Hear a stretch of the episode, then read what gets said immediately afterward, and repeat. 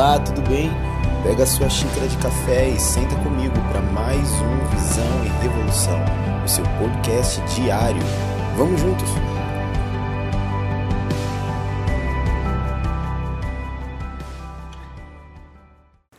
Olá, bom dia, tudo bom? Vamos bater o nosso papo hoje? Diferente de todas as outras vezes que eu pego apenas um texto numa única tradução, eu estou colocando esse mesmo texto em três traduções distintas para que você compreenda a essência daquilo que ele quer comunicar. E eu vou ser um pouco menos teológico, menos de revelação, e eu vou falar um pouco mais de experiência. Eu tenho, nesses últimos três, quatro meses, talvez um pouco mais, ouvido muito de Deus sobre maturidade, ouvido muito de Deus sobre mentalidade, ouvido muito sobre tempo, sobre agenda do céu. É algo que o Senhor tem comunicado comigo. Há algum tempo, especificamente duas ou três semanas atrás, o Senhor falou muito comigo sobre ter uma palavra plantada dentro de mim, sobre muito mais do que a gente ler a palavra, a gente ter a palavra nos lendo, enraizadas dentro de nós. Eu tenho ouvido muito essas questões e entendido que, de alguma forma, o que eu tenho liberado é aquilo que o Senhor quer falar. E ok, eu gosto muito de assistir algumas pessoas pelo YouTube, mas faz tempo que eu não paro para assistir culto, faz tempo que eu não paro para assistir uma palavra. Eu tenho me dedicado muito a estudar algumas coisas, a ler alguns livros. Eu estou com uma fila de livros para ler enorme e eu não tenho parado sequer para cumprir algumas coisas que eu precisava mesmo cumprir.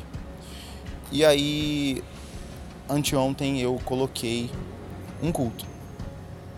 E o pregador desse culto falou basicamente em uma hora e meia de ministração todas as coisas que o Senhor tem comunicado e que eu tenho falado muito até nos devocionais. Maturidade, tempo, agenda. Eu conversei um tempo atrás com uma amiga minha de uma outra igreja de um outro estado e ela falou que um dos devocionais era exatamente o que tinha sido ministrado lá.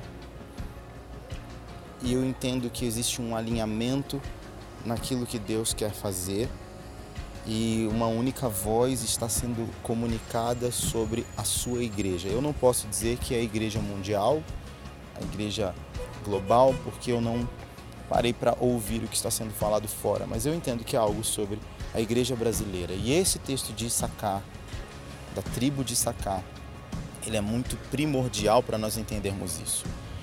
Porque dentro de uma contagem das tribos, quando Davi vai ver a tribo de Issacar, ela tinha 200 pessoas e esses, esses 200 eles eram pessoas hábeis em compreender o tempo, em saber como agir no tempo.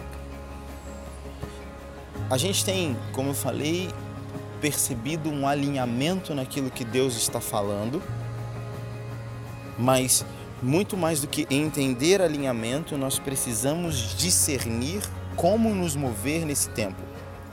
Eu penso que há um, uma convocação profética e há uma convocação apostólica para a igreja nesses dias. Nós já estamos entendendo talvez o que o Senhor quer comunicar. Porque na medida que várias pessoas começam a comunicar a mesma coisa, nós entendemos o que Deus quer comunicar. Eu não sei se você tem mergulhado no reino nos últimos anos, mas nós já, já transicionamos um pouco, inclusive, do momento de se falar de secreto. Quatro anos atrás, muito se falava sobre secreto secreto, secreto. Hoje nós não estamos mais falando tanto sobre secreto.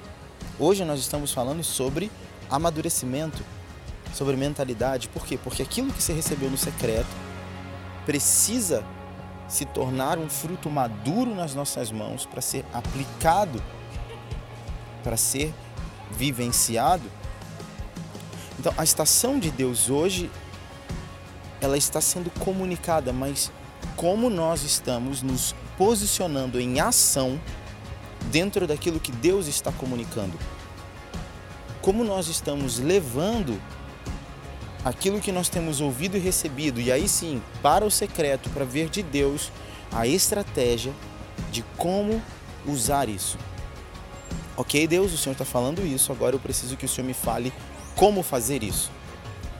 Jesus ele cumpria a profecia, ele era intencional nisso. Você olha os evangelhos e você vai ver em diversos momentos, e Jesus fez isso para que se cumprisse as escrituras, e Jesus fez isso para que se cumprisse a profecia. Não era aleatório, não era ocasional, era proposital, era de algo, de, de, de, de caso pensado, era intencional. Ó, rapazes, peguem naquele jumento, vocês vão falar assim, assim, assim, e vocês tragam o jumento e Jesus fez isso para que se cumprisse as Escrituras. Então você entende que a, dis, a, a, a Oh meu Deus, eu esqueci a palavra. Que o discernimento do tempo precisa se manifestar em uma forma correta de ação, em uma forma correta de posição, em uma forma correta de saber como agir. Hoje, hoje eu entendo que todos nós somos descendência de Abraão. Em Cristo somos descendência de Abraão. Então eu não entendo um que é de Levi, um que é de Zebulon, um que é de Issacar. Eu entendo que existem apontamentos proféticos que caracterizam dentro de um ambiente profético algumas pessoas. Mas nós não temos mais 12 tribos, nós temos 12 apóstolos hoje. Então, eu entendo que na verdade há um comportamento que está sempre, sempre, sempre liberado sobre o corpo. E esse comportamento ele diz respeito ao que estava sobre as tribos. As bênçãos de Judá, as bênçãos de José, as bênçãos sobre Issacar, as bênçãos sobre Benjamim, as bênçãos sobre Manassés, tudo isso diz respeito a como nós nos comportamos como corpo apostólico na terra, como igreja.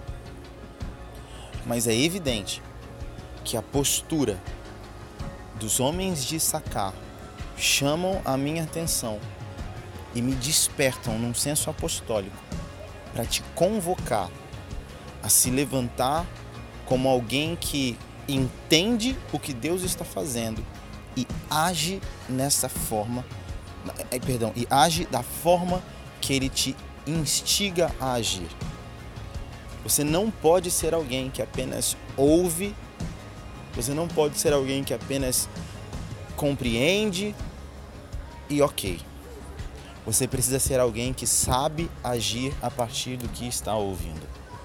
Eu quero deixar essa palavra, eu quero deixar essa convocação, eu quero deixar esse chamado sobre a tua vida para que você entenda e que você se mova discernindo o tempo e agindo na perspectiva do que Deus está fazendo. Ele está se movendo sobre a igreja do Brasil. Nós estamos inseridos nessa igreja, lideranças de igreja que me escutam. Entrem nessa dimensão de tempo, entrem na agenda de Deus. Vamos abandonar o nosso próprio tempo, vamos abandonar a nossa própria agenda e vamos fazer o que Ele está fazendo. Deus abençoe. Até mais. Tchau, tchau.